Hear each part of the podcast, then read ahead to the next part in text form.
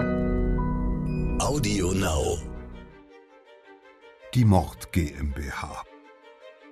Im Jahr 1931 formieren sich die mächtigsten Mafia-Familien der USA neu.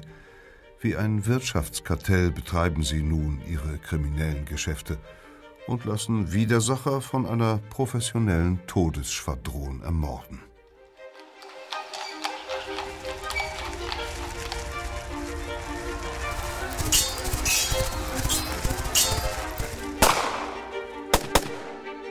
Verbrechende Vergangenheit. Ein Crime-Podcast von Geo Epoche.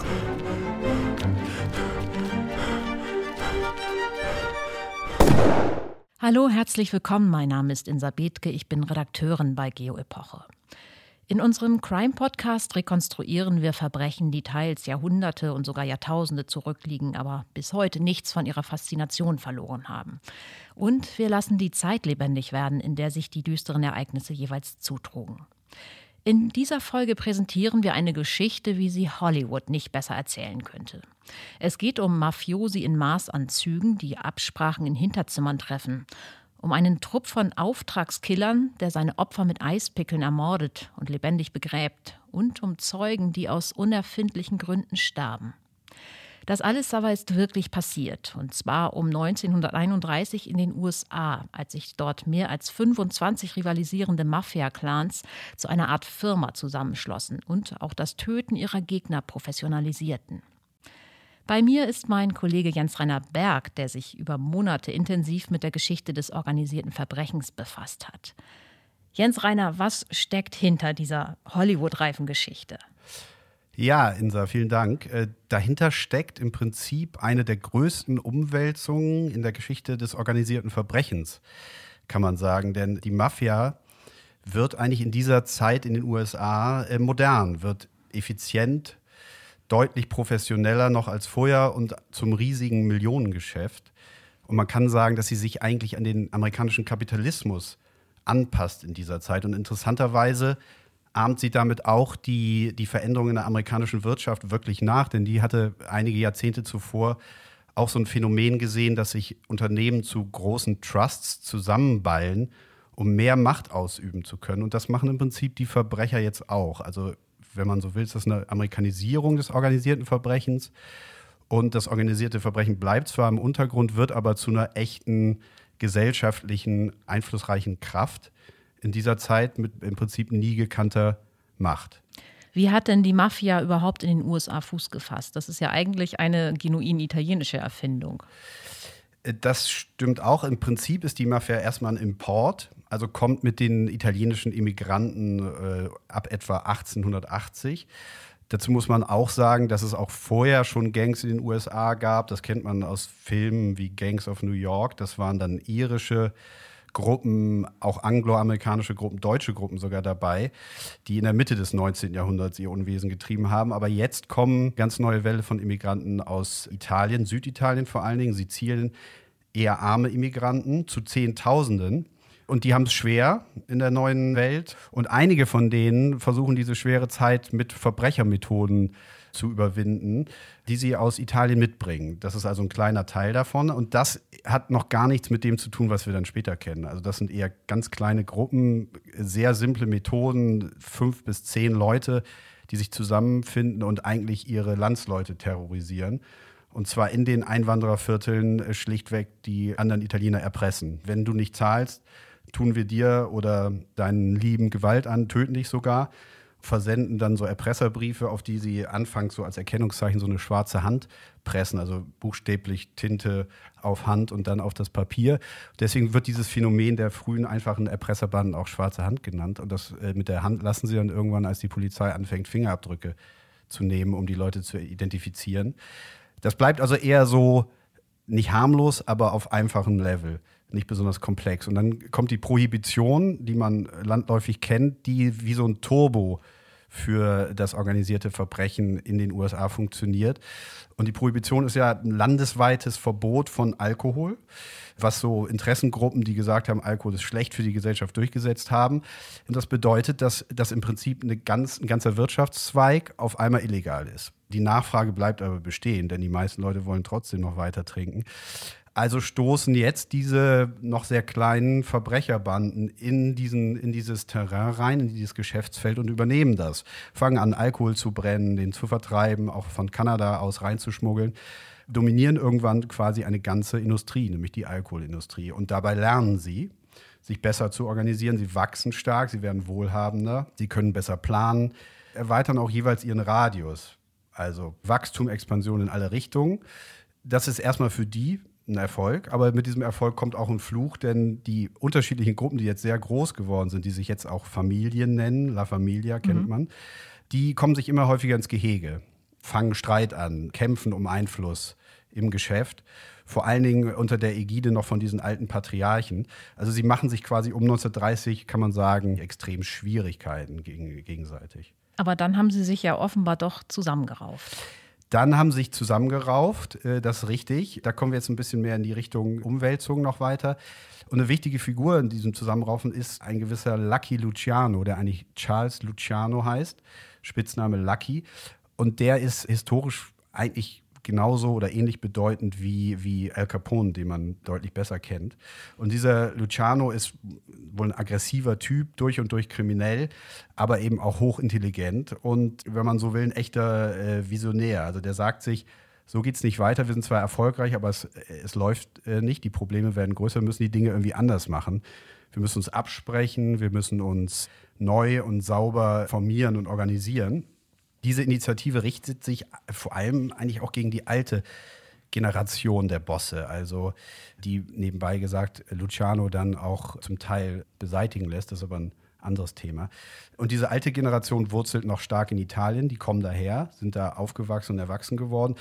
Und Luciano selber ist zwar auch in Italien geboren, aber der ist mit neun rübergekommen, der ist im Prinzip richtig amerikanisch sozialisiert, der tickt einfach anders und der nutzt nun quasi die Zutaten der modernen, industrialisierten, kapitalistischen Welt für die Mafia. Das ist sein Ziel.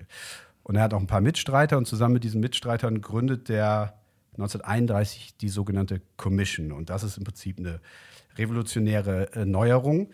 Ein Gremium, was man so beschreiben kann als Mischung aus, sagen wir mal, Aufsichtsrat einer, einer Firma vielleicht und auch Gerichtshof. Und der soll die Arbeit der Mafia koordinieren, nicht nur einer Familie, sondern von mehr als insgesamt 25 Mafia-Familien. Es gibt in New York fünf wichtige Familien, aber auch in den anderen großen Städten der USA in der Zeit, Detroit, Chicago, Philadelphia, überall Mafia-Familien, die sollen koordiniert werden über das Gremium. Gleichzeitig soll das Gremium Streitfälle verhindern und wenn sie auftreten, sie möglichst schlichten, möglichst geräuschlos. So, das funktioniert so ein bisschen wie ein Kartell, was auch noch dazu kommt, ist, dass die sehr viel offener jetzt mit anderen ethnischen Gruppen, Gangstern aus anderen ethnischen Gruppen, kooperieren. Also auch quasi so ein amerikanisches Modell des Multikulturalismus, wenn man so will, auch übertragen auf, die, auf das Verbrechen. Und was sie auch noch machen, sie gehen jetzt auch verstärkt in Bereiche, die im Prinzip gar nicht illegal sind, per se nicht illegal. Da agieren sie illegal, aber das sind Geschäftsfelder, die ganz normal funktionieren, nicht unter Verbot stehen, wie Textilindustrie, Fleischindustrie, Baubranche zum Beispiel. Mhm. Also die unterwandern im Grunde weite Bereiche der amerikanischen genau. Wirtschaft. Die Commission hat nun also praktisch sauber wie ein normales statthaftes Unternehmen die Geschäfte der Mafia-Familien organisiert und koordiniert. Aber sie hat ja auch in einem ganz neuen Ausmaß auf Gewalt gesetzt.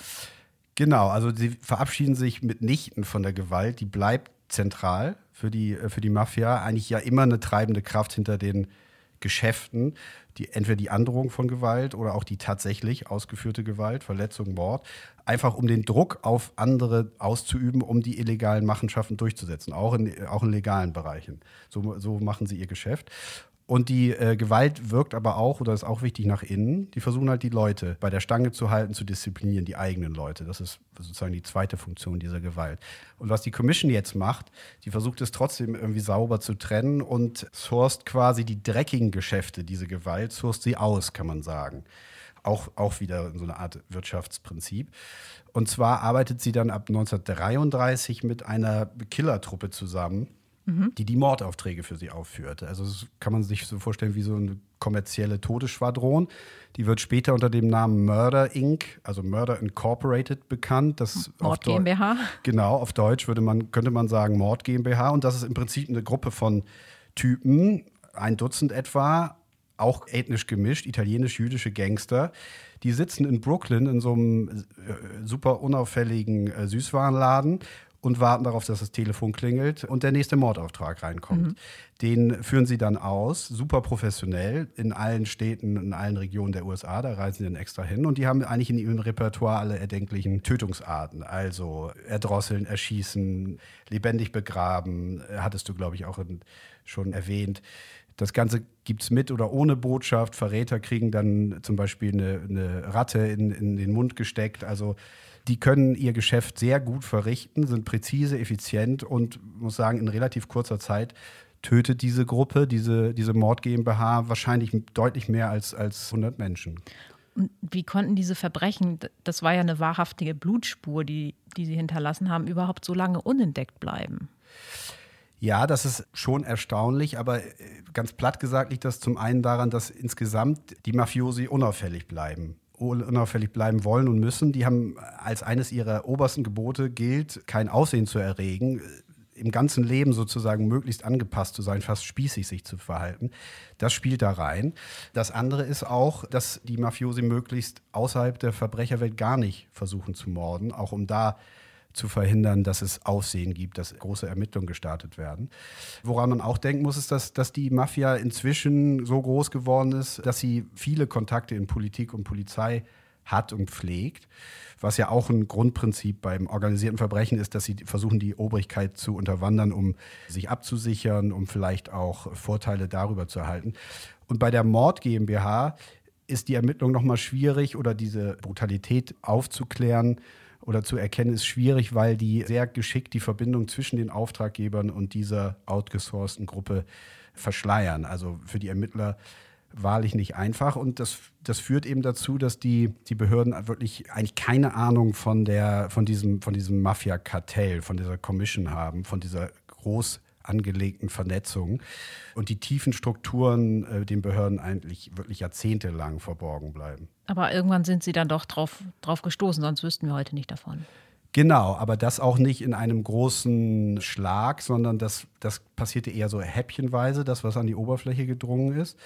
Und manchmal auch äh, durch wirklich puren Zufall. Äh, ganz kurios gibt es eine Geschichte von 1957.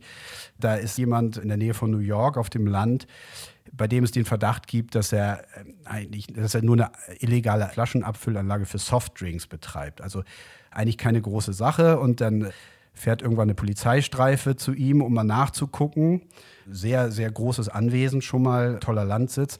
Und vor der Tür ganz viele teure Autos. Da wird die Streife schon mal ein bisschen skeptisch.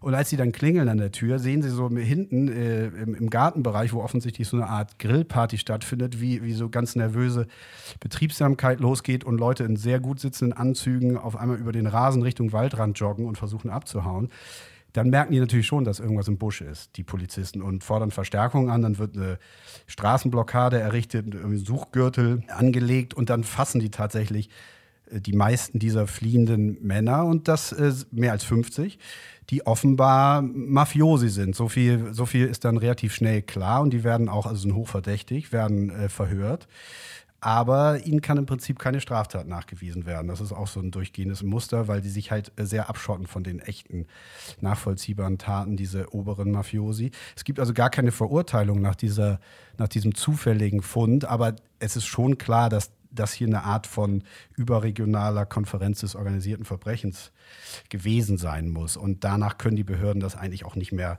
leugnen, dass es dieses Mafia-Kartell gibt. Es gibt dann auch noch andere schlaglichtartige Innenansichten der US-Mafia, wenn jetzt einzelne Mitglieder sich öffnen den Behörden und das Schweigegelübde, was eigentlich so sakrosankt ist unter den äh, Mafia-Angehörigen, wenn sie das brechen und, und dann doch mal Aussagen machen. Und da gibt es den einen Fall eines, eines New Yorker Mafioso, der heißt Joe Valacci, der 1963 so ein bisschen berichtet aus den Innereien quasi der, der Mafia und auch von seinem Aufnahmeritual erzählt in seiner Familie. Und das ist eigentlich ziemlich interessant, weil es so ein bisschen doch noch immer dieses italienische Erbe mitschwingt. Also das, das läuft so, dass er seine Hände so öffnen, öffnend nach oben halten muss und dann wird auf diesen Händen ein heiligen Bildchen verbrannt. Dann muss er den Finger, der, den er sonst äh, für den Abzug der Pistole nutzt, wird, mit, wird angestochen. Das Blut wird dann wohl noch auf dieses Heiligenbildchen getropft. Dazu irgendwelche italienischen Formeln gesprochen. Also äh, das sind Rituale, die man auch noch aus Italien kennt von früher, die auch da später ausgeführt werden. Und das Ganze zeigt eigentlich, dass, dass trotz dieser wahnsinnigen organisatorischen äh, Modernität, die das Ganze mittlerweile bekommen hat und auch trotz der Effizienz, doch noch dieses traditionelle archaische Moment in dieser ganzen Organisation irgendwie weiterschwingt. Im Prinzip, wie man das auch aus den Filmen kennt. Vielen Dank für die Infos, Jens Reiner.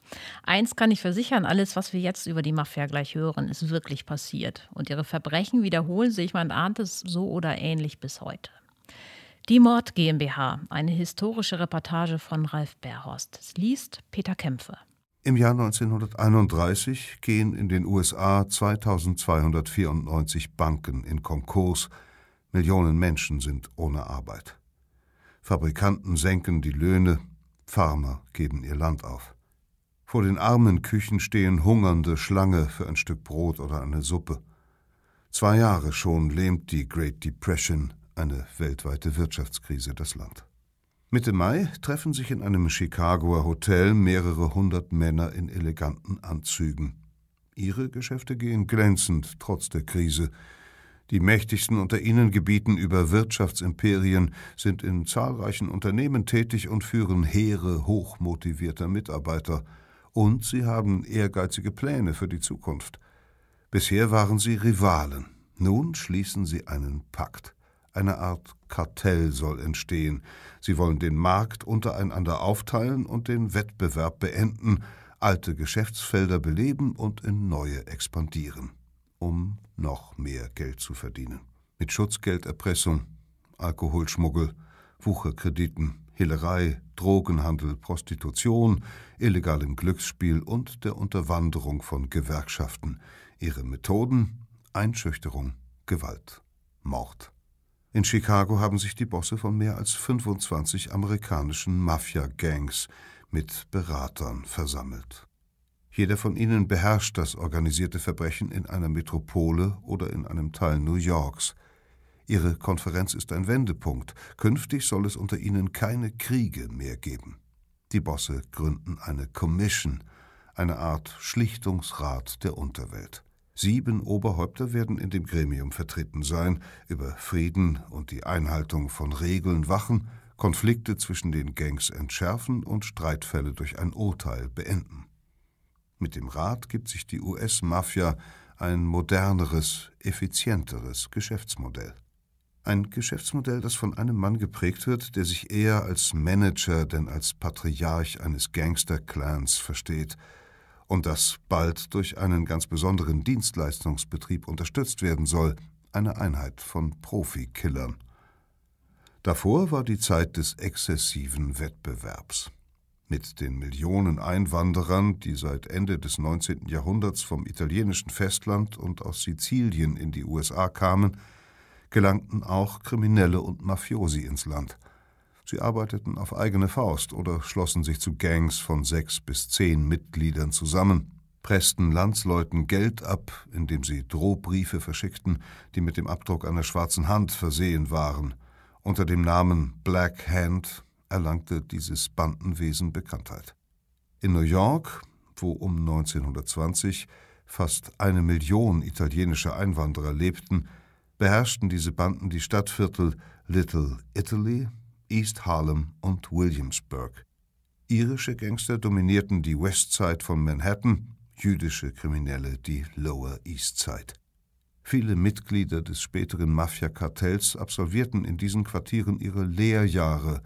Während der Prohibition ab Januar 1920 waren Herstellung und Verkauf von Getränken mit mehr als 0,5 Prozent Alkoholgehalt unter Strafe gestellt, lernten sie, wie man Alkohol destilliert und auf dem Schwarzmarkt losschlägt, Ware aus Großbritannien und Kanada schmuggelt, illegal verdientes Geld wäscht, Polizisten, Richter und Politiker besticht und Konkurrenten bekämpft.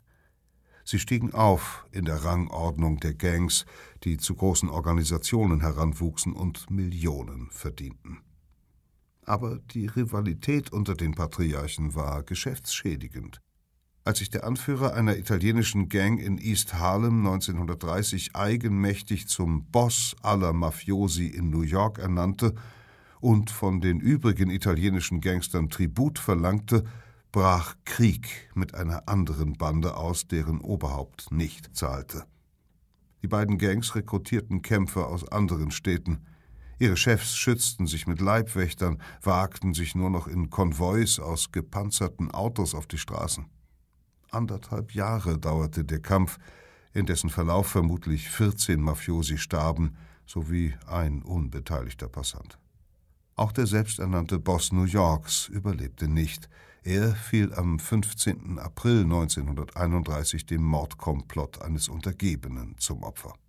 Der Drahtzieher des Attentats ist der 34-jährige Charles Lucky Luciano, ein schmächtiger Mann mit vernarbtem, bedrohlich teilnahmslos wirkendem Gesicht, ein analphabetischer Schulabbrecher. Er ist mit neun aus Palermo angekommen, verdiente sein Geld als Taschendieb. Oft wird er verhaftet wegen bewaffneten Raubüberfalls, Waffenbesitzes, illegalen Glücksspiels oder Drogenhandels, allerdings nur einmal zu acht Monaten Gefängnis verurteilt. Ein Psychiater beschreibt ihn als hochintelligent, aber aggressiv und antisozial. In der Lower East Side freundet er sich mit jüdischen Kriminellen an, mit denen er sein Leben lang geschäftlich verbunden bleibt. Vom Heroindealer arbeitet er sich zu einem der wichtigsten Männer eines der beiden 1930 um die Herrschaft ringenden Bosse empor. Anders als sein Chef, der in den Mafia-Traditionen Siziliens verwurzelt ist, gehört er zu jenen Männern, die zwar noch in Italien geboren worden sind, aber in den USA aufwachsen. Sie sprechen auch Englisch oder zumindest ein Kauderwelsch beider Sprachen und verstehen den Slang der Straße. Bald erkennt Luciano, wie ruinös das Ringen der alten Patriarchen ist. Denn die blutigen Fäden erregen die Aufmerksamkeit von Polizei und Justiz. Zudem verärgert den Aufsteiger der Widerstand seines Patriarchen gegen Drogenhandel und gegen eine Zusammenarbeit mit nicht-italienischen Kriminellen, etwa jüdischen Gangstern. So betreibt Luciano die Ermordung des eigenen Chefs und steigt dadurch selbst zum Oberhaupt der mit mehr als 300 Mitgliedern größten New Yorker Mafia-Gang auf. Er entscheidet nun in seiner Familie, wie die Großbanden genannt werden, in welche Geschäfte investiert wird und auch, ob ein Konkurrent oder Familienmitglied aus dem Weg geräumt werden soll. Wie bei den anderen Gangs dient unter dem Boss der Sottocapo, der zweite Mann. Darunter führen Capidicina Gruppen von bis zu 100 Soldaten, die das Geld einbringen, indem sie erpressen, stehlen, schmuggeln und mit Assoziierten zusammenarbeiten, die etwa Fluchtautos fahren, aber keine Mitglieder der Familie sind. Luciano ist entschlossen, die Mafia zu revolutionieren, sie dem Geschäftsleben der neuen Welt anzupassen. Ihn interessiert nicht das Gerede über Ehre und Respekt, sondern die Bilanz. Seine Familie will er nicht wie ein väterlicher Clanchef führen, sondern wie der Vorstandsvorsitzende eines Konzerns. Und er strebt nach einer nationalen Übereinkunft, die allen Familien ein gedeihliches Wirtschaften ermöglicht. Im Mai 1931 reist er zur Mafia-Konferenz nach Chicago und setzt sich dort für die Gründung der Commission ein. Doch zunächst tritt der erhoffte Frieden nicht ein, als sich kurz nach dem Treffen von Chicago der alte Rivale seines Vorgängers ebenfalls zum Boss aller Bosse aufschwingt, lässt ihn Luciano mit Hilfe seiner jüdischen Gangsterkollegen ermorden. Es gelingt ihm, den Anschlag als Selbstverteidigung darzustellen und sich mit dem Nachfolger des Opfers auszusöhnen. So wird er zu New Yorks einflussreichstem Mafioso. Nun kann er endlich neue Regeln durchsetzen. Zwar bekräftigt Luciano, dass die aus Sizilien überkommenen Gesetze weiterhin gelten sollen, Mitglied einer Familie kann nur werden, wessen Vater und Mutter aus Sizilien oder dem Süden Italiens stammen, Jeder Mafiose schuldet dem Chef, seiner Familie und seinen Vorgesetzten Gehorsam und ist bei Todesstrafe an das Schweigegelübde der Omerta gebunden. Frau und Tochter eines anderen Mitglieds sind für ihn tabu. Jeder Boss herrscht weiterhin uneingeschränkt über seine eigene Familie. Doch um den Frieden zu wahren, stimmen die Bosse Lucianos Vorschlag zu, dass nur noch verstorbene Mafiosi durch Neumitglieder ersetzt werden. Dieser Einstellungsstopp soll verhindern, dass eine Familie auf Kosten der anderen expandiert. Zudem wird es künftig in jeder Familie einen Konziliere geben, eine Art Ombudsmann, der interne Konflikte lösen und Streitigkeiten mit anderen Familien beilegen soll. Als oberstes Beratungsgremium soll die Commission fungieren, in der die sieben wichtigsten Bosse aus New York, Chicago und Buffalo zusammentreffen, wenn zwei Parteien sie anrufen. Niemand kann sich mehr zum Boss der Bosse erheben. Selbstverständlich wird keine Abmachung schriftlich fixiert, hinterlassen die Teilnehmer der Konferenz von Chicago kein Protokoll. Dennoch hat sich die Mafia der USA mit den Neuerungen des Jahres 1931 erstmals auf so etwas wie allgemeine Geschäftsbedingungen verständigt. Sie ist bereit für Expansion. Anfang der 1930er Jahre hat sich der Handel mit illegalem Alkohol fast überlebt. Im Dezember 1933 wird der Kongress die ohnehin unpopuläre Prohibition endgültig aufheben – es ist Zeit, neue Geschäftsideen zu entwickeln. Besonders entschieden expandiert Lucky Luciano. Er drängt in den Garment District vor, die im Süden Manhattans ansässige Textilindustrie. Die Branche ist fest in der Hand jüdischer Gangster, die mit ihren Beziehungen zu Gewerkschaftsführern einerseits Unternehmer erpressen, indem sie mit Streiks drohen, und andererseits gewerkschaftsfreie Fabriken betreiben, deren Angestellte schlecht bezahlt werden oder die sich als Risikokapitalgeber engagieren. Kleineren Firmen, die von den Banken keinen Kredit bekommen, leihen sie Geld gegen Wucherzinsen und einen Anteil des Gewinns. Luciano investiert sein Geld aus dem Alkoholschmuggel in den Garment District. Die jüdischen Kriminellen müssen sich mit der Rolle von Juniorpartnern zufrieden geben. Nun ist er es, der dort wichtige Posten vergibt, Tarifverträge mitbestimmt und Schmiergelder von den Fabrikbesitzern kassiert. Die fünf Mafia-Familien von New York sind inzwischen mächtig genug, auch das lukrative Geschäft jüdischer Bosse mit koscherem Geflügelfleisch zu kontrollieren. Die Branche setzt in der Stadt mit der größten orthodoxen Gemeinde weltweit jedes Jahr 50 Millionen Dollar um. Ein italienischer Unterboss übernimmt dort die Macht mithilfe einer Handelsvereinigung, in der er durch Drohung und Profitversprechen die meisten Geflügelzüchter, Schlachter und Großhändler zusammenbringt.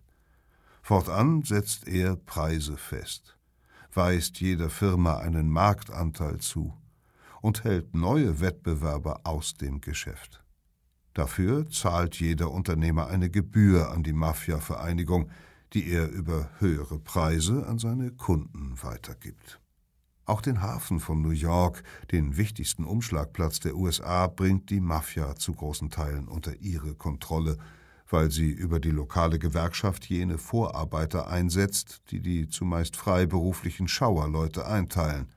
Macht ein Frachter an den Piers fest, lässt sich die Mafia auf diese Weise gleich zweimal bezahlen, von den Stauereien, damit überhaupt Arbeiter antreten, und von den Arbeitern, damit gerade Sie mit einem Entladejob beauftragt werden.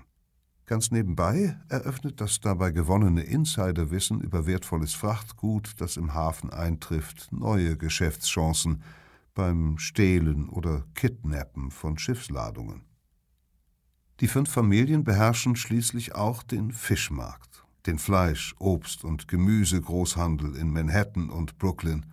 Sie dominieren Baufirmen und Fuhrunternehmen machen Geschäfte mit Drogen, Prostitution und illegalem Glücksspiel. Jeder der New Yorker Bosse gebietet über ein Netz aus illegalen Unternehmungen. Doch zur Tarnung betreiben sie auch legale Geschäfte, eine Wäscherei etwa, einen Käsegroßhandel, ein Beerdigungsinstitut, wo einem Gerücht zufolge die Leichen von Mafiaopfern manchmal in Särgen mit doppeltem Boden entsorgt werden. Ein Boss wird später mit der Mamma Mia Olive Oil Company zum größten Importeur von Olivenöl und Tomatenmark in den USA.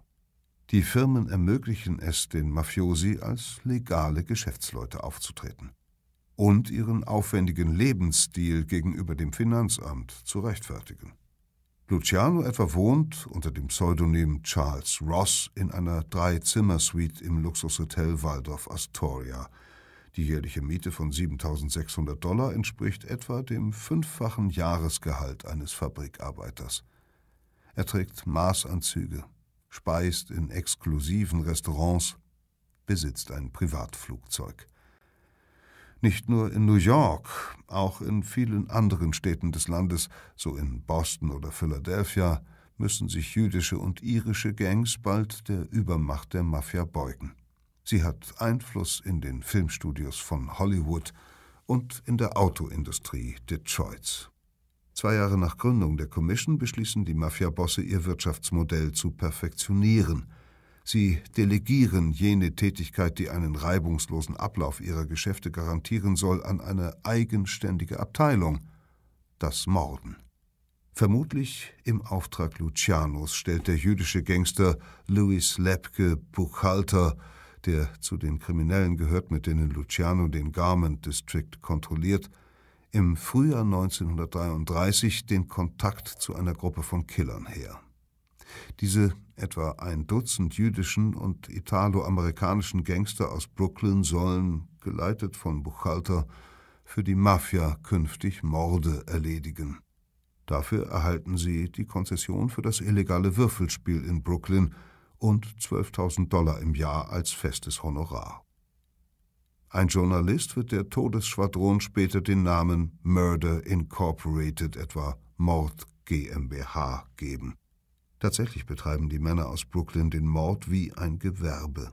Sie wissen, wie man effektiv tötet. Durch viele Exekutionen für unterschiedliche Auftraggeber haben die Mitglieder von Murder Incorporated ihr Handwerk geschult. Einer von ihnen übt regelmäßig, indem er auf die Köpfe lebender Hühner schießt. Das Büro der Killer ist ein Süßwarenladen an der Kreuzung Saratoga Avenue, Livonia Avenue, gleich neben der Hochbahn. Dort warten die Männer, rauchen, spielen Karten, bis das Telefon läutet und ein Auftrag an sie ergeht. Dann machen sich einer oder zwei wie Handelsreisende auf den Weg zum vereinbarten Treffpunkt in New York oder nehmen den Zug nach Boston, Chicago, Philadelphia oder einer anderen Stadt, in der sich das Opfer aufhält. Ein Verbindungsmann der örtlichen Mafia empfängt sie am Bahnhof führt sie unauffällig in die Nähe der Zielperson und identifiziert sie mit einem Fingerzeig.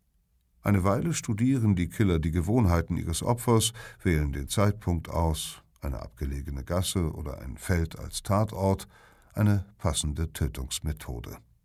Mal entscheiden sie sich für Erschießen oder Erdrosseln, mal für Erstechen, Ertränken, Totschlagen oder lebendig begraben. Einer der Killer von Murder Incorporated schlingt seinem Opfer üblicherweise ein Seil oder eine Wäscheleine um den Hals und erwirkt es mit einer einzigen präzisen Bewegung. Manchmal versetzen die Männer dem Unglücklichen mit einem kleinen Eispickel einen Schlag durch das Ohr ins Gehirn. Bei einer oberflächlichen Obduktion könnte es so aussehen, als sei das Opfer an einer natürlichen Hirnblutung gestorben. Doch wenn die Mafia es so will, hinterlassen die Männer der Murder Incorporated zur Warnung auch Botschaften an den Körpern der Ermordeten. Informanten etwa, die mit der Polizei zusammengearbeitet haben, stopfen sie eine Ratte oder einen Kanarienvogel in den Mund. Wer sich bereit erklärt hatte, vor Gericht als Zeuge gegen die Mafia aufzutreten, dem stechen sie die Augen aus. Wer die Verwandte eines Mafioso belästigt oder verführt hat, den kastrieren sie. Nach erledigter Arbeit reisen die Killer sofort wieder ab. Dieses Delegieren der Mordaufträge hat für die Commission einen unschätzbaren Vorteil. Die örtliche Polizei findet bei ihren Ermittlungen später im Umfeld des Opfers keinerlei Hinweise auf den Mörder und kann Motiv und Tat nicht auf plausible Weise miteinander in Verbindung bringen. Die Auftraggeber stellen zudem sicher, dass sie zum Zeitpunkt des Mordes überzeugende Alibis haben. Und der Killer kennt ihre Namen nicht. Mindestens 60 Menschen fallen Murder Incorporated in den folgenden Jahren zum Opfer. Vielleicht auch weit mehr als 100. Es sind vor allem Männer aus dem organisierten Verbrechen, Mafiosi, die die eigenen Gesetze gebrochen haben, Verräter, Betrüger oder Konkurrenten. Die US-Ermittlungsbehörden ahnen in den frühen 1930er Jahren nichts von dieser Todesschwadron. Auch nichts von der Professionalisierung und dem Organisationsgrad der Mafia, nicht einmal, dass es eine solche überregionale Verbindung in den USA überhaupt gibt. Unter ihren Mitgliedern ist der Name Mafia übrigens verpönt, vor allem die New Yorker nennen ihr Kollektiv Cosa Nostra, unsere Sache. Doch erst in den 1960er Jahren wird dieser Name den Ermittlern durch eine Zeugenaussage bekannt. Viele Verantwortliche wollen auch gar nichts wissen. Die Mafiabosse verfügen in New York über hervorragende Beziehungen zu Politikern der Demokratischen Partei, die die Stadt regiert. Diese beeinflussen gegen Bezahlung die Nominierung und Wahl der Staatsanwälte. So ist den Mafiosi eine wenig aufmerksame und äußerst milde Justiz garantiert.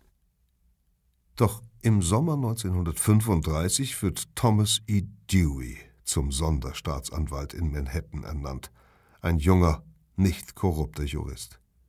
Die Grand Jury, ein Gremium, das entscheidet, welche Anklagen erhoben werden, hat zuvor energisch darauf gedrängt, das sich ausbreitende gewerbsmäßige Verbrechen in der Stadt endlich unabhängig zu untersuchen. Der Sonderstaatsanwalt stellt ein eigenes Team aus ehrgeizigen Ermittlern und erstklassigen Juristen zusammen. Dewey will zunächst gegen die illegale Straßenlotterie vorgehen, das Numbers Game. Zehntausende, vor allem arme New Yorker, tippen bei Einsätzen von wenigen Cents auf eine dreistellige Ziffernfolge. Die Gangster, die das Spiel organisieren, bei dem einer Schätzung zufolge jedes Jahr allein in Harlem im Norden Manhattans 20 Millionen Dollar umgesetzt werden, zahlen keinerlei Steuern auf ihren Profit. 1935 beherrscht jedoch nicht die Mafia, sondern ein jüdischer Gangster namens Arthur Pflegenheimer, genannt Dutch Schulz, die Straßenlotterie in Harlem, der letzte unabhängige Gangchef, der sich neben den fünf Familien in New York behaupten kann. Thomas E. Dewey plant nun, Schulz wegen Steuerhinterziehung vor Gericht zu bringen. Daraufhin wendet sich Schulz an die Mafia, er meint, es müsse auch im Interesse der Italiener liegen, den lästigen Staatsanwalt zu beseitigen. Ihre Auftragskiller, so Schulz, sollen Dewey erledigen. Die Commission tritt zu einer Sondersitzung zusammen. Die Bosse sind sich bald einig. Der Mord an einem hohen Justizbeamten würde viel zu viel Aufsehen erzeugen und landesweite Nachforschungen provozieren. Die Commission beschließt, Dewey nicht töten zu lassen, sondern Schulz, weil der Gangster den Beschluss nicht akzeptiert. Am 23. Oktober 1935 wickeln zwei Killer von Murder Incorporated den Auftrag ab, kaltblütig wie immer. Sie lassen sich zu Schulz Hauptquartier fahren, einem Steak-Restaurant in Newark. Einer der Männer hält das Personal im sonst leeren Gastraum in Schach, der andere geht ins Hinterzimmer und eröffnet das Feuer auf drei von Schulz Gangstern, die an einem Tisch sitzen, ehe er Schulz im Waschraum entdeckt und niederschießt. Als draußen eine Sirene aufheult, flüchten die Auftragsmörder. Schulz schafft es noch, sich in den Gastraum zu schleppen und bricht dort zusammen. In seinen letzten Stunden im Krankenhaus redet er wirr, aber er nennt keinen Namen. Wenig später richtet Staatsanwalt Dewey, der nicht ahnt, dass ihm die Commission das Leben gerettet hat, seine Untersuchungen auch gegen den mächtigsten Boss des Kartells, Lucky Luciano. Der lebt deutlich auffälliger als andere Bosse und sein luxuriöser Lebensstil ist den Ermittlern nicht verborgen geblieben. Die Erklärungen des Gangsters, er finanziere ihn durch legales Glücksspiel und Sportwetten, überzeugt sie nicht. Nach Abhören von Telefongesprächen verschiedener Bordelle vermuten Deweys Mitarbeiter, dass eine organisierte Bande rund 300 Freudenhäuser in Manhattan und Brooklyn kontrolliert und dass Luciano deren Chef ist. zwei Prostituierte und mehrere Zuhälter sind bereit, gegen ihn auszusagen. Womöglich setzt Deweys Team die Zeugen unter Druck, indem er ihnen mit langen Haftstrafen droht. Denn Luciano profitiert zwar vom Geschäft mit der Prostitution, über seine Mittelsmänner, die den Bordellen Teile der Einnahmen abpressen, doch er selbst ist nie direkt beteiligt, indem er etwa Bordelle beaufsichtigt. Dennoch wird der Mafiaboss 1936 verhaftet und als Verantwortlicher für den Prostitutionsring angeklagt. Nach einem Gerichtsverfahren wird er zu 30 bis 50 Jahren Haft verurteilt. Das harte Urteil ist umstritten, weil die Beweise spärlich sind. Lucianos eigentliche Geschäfte aber bleiben unentdeckt. Zudem zeigt sich nun, dass die von ihm vorangetriebenen Reformen von 1931 greifen. Als Luciano ins Gefängnis geht, hält der Friedenspakt. Es gibt keinen Nachfolgekrieg um die Geschäftsfelder, die sein Mafia II kontrolliert. Ein Stellvertreter führt die Unternehmungen weiter, solange der Chef in Haft ist – Luciano wird 1946 begnadigt, weil er während des Weltkriegs seinen Einfluss genutzt haben soll, um Sabotage im Hafen von Brooklyn zu verhindern. Er muss jedoch die USA für immer verlassen und stirbt 1962 in Neapel eines natürlichen Todes. Sommer 1939. Nur vier Jahre nach der Ermordung von Schulz müssen die Mafiabosse erneut eine schwierige Entscheidung fällen – und diesmal sind sie selbst in Gefahr. Denn die Mitarbeiter von Staatsanwalt Dewey haben Louis Lepke Buchhalter im Visier, den Kopf von Murder Incorporated. Zwar sind sie nicht seiner Todeseinheit auf die Spur gekommen, aber sie haben Hinweise darauf gefunden, dass Buchhalter von Firmen und Gewerkschaften bis zu 10 Millionen Dollar pro Jahr erpresst, indem er nach Mafia-Manier Unternehmer und Arbeiter gegeneinander ausspielt. Zudem verdient er Geld durch die Vergabe von Wucherkrediten und mit Drogengeschäften. Der Gangster war zwei Jahre zuvor untergetaucht, hatte aber von seinem Versteck aus seinen Killern den Befehl gegeben, mögliche Zeugen gegen ihn zu liquidieren. Und tatsächlich gelang es den Männern von Murder Incorporated innerhalb von zwölf Monaten mindestens sieben Menschen zu töten. Allerdings verschärfen die Morde die Ermittlungen, zumal die Profis wegen einer Verwechslung im Juli 1939 einen Unbeteiligten erschießen. Auf Buchhalters Kopf werden 25.000 Dollar Belohnung ausgesetzt. Mehr als 100.000 Fahndungsplakate hängen überall im Land. Die Mafiabosse beschließen, Buchhalter auszuliefern. Sie legen ihm nahe, sich der Bundesbehörde FBI zu stellen – die nur wegen der Rauschgiftvergehen gegen ihn ermittelt. So könnte sich der Gangster dem in Verbrecherkreisen gefürchteten Dewey entziehen, der nur bei Fällen in New York City Anklage erheben darf.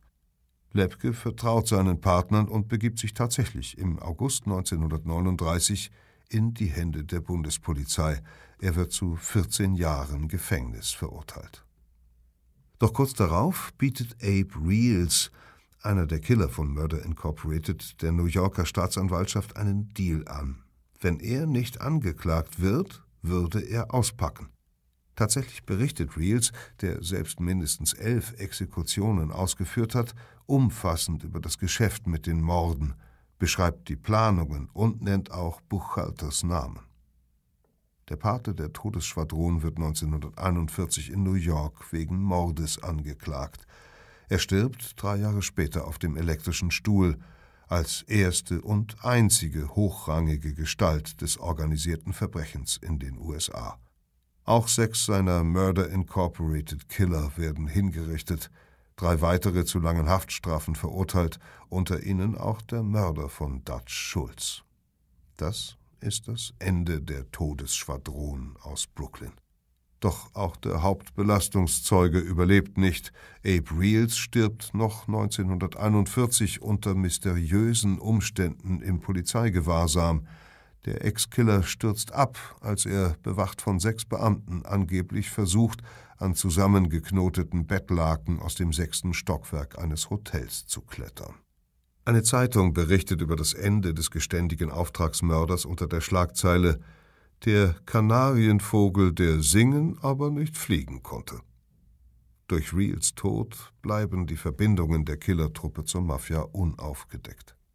Ob letztlich die New Yorker Mafiosi sich durch einen geschickten Plan ihrer Todesschwadron entledigt haben, indem sie erst Reels als Kronzeugen gegen Lepke und seine Mörderkollegen gewonnen und ihn dann beseitigt haben, wird vermutlich nie geklärt werden.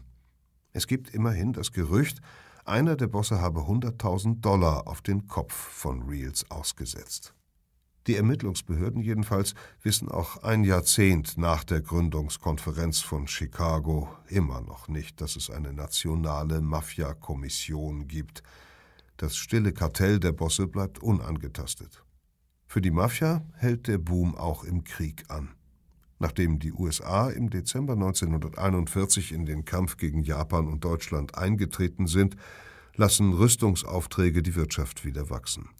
Und abermals profitiert die Mafia, denn die staatliche Rationierung vieler Lebensmittel, von Benzin, Reifen und Schuhen, macht den Schwarzmarkthandel mit Rationsmarken für diese Waren zu einem lukrativen Geschäft. Das Kartell arbeitet weiterhin im Verborgenen. Die Machtteilung der Familien bewährt sich auch im Krieg. Und die Mafiosi profitieren vom Starrsinn des höchsten Ermittlers. G. Edgar Hoover, der Direktor des FBI, erklärt es zum Hirngespinst, dass es in den USA eine Mafia-Organisation oder ein nationales Verbrechersyndikat gebe. Der FBI-Chef jagt lieber gewöhnliche Entführer und Bankräuber, Spione und Saboteure, die die Grenzen der einzelnen Bundesstaaten übertreten. Während des Kalten Krieges machen seine Männer Hatz auf Sowjetagenten, angebliche Kommunisten und linke Vaterlandsverräter.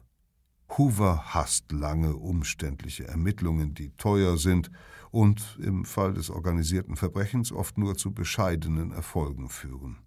Zudem befürchtet er, dass Gangster seine Agenten bestechen und so das Ansehen des FBI untergraben könnten.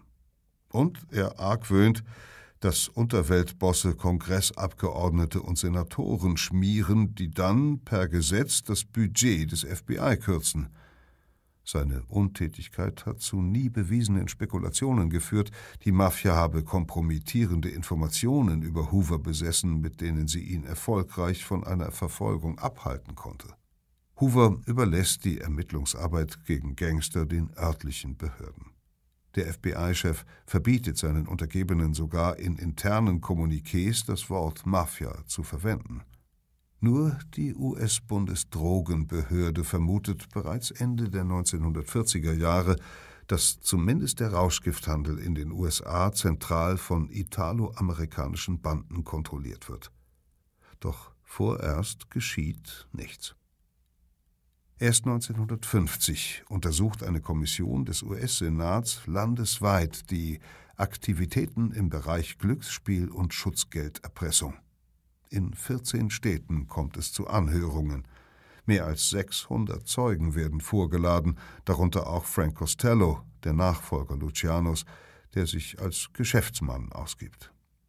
1951 hält die Senatskommission in ihrem Abschlussbericht fest, dass in den USA tatsächlich eine Mafia existiere, die unterstützt werde durch korrupte Politiker und Polizisten.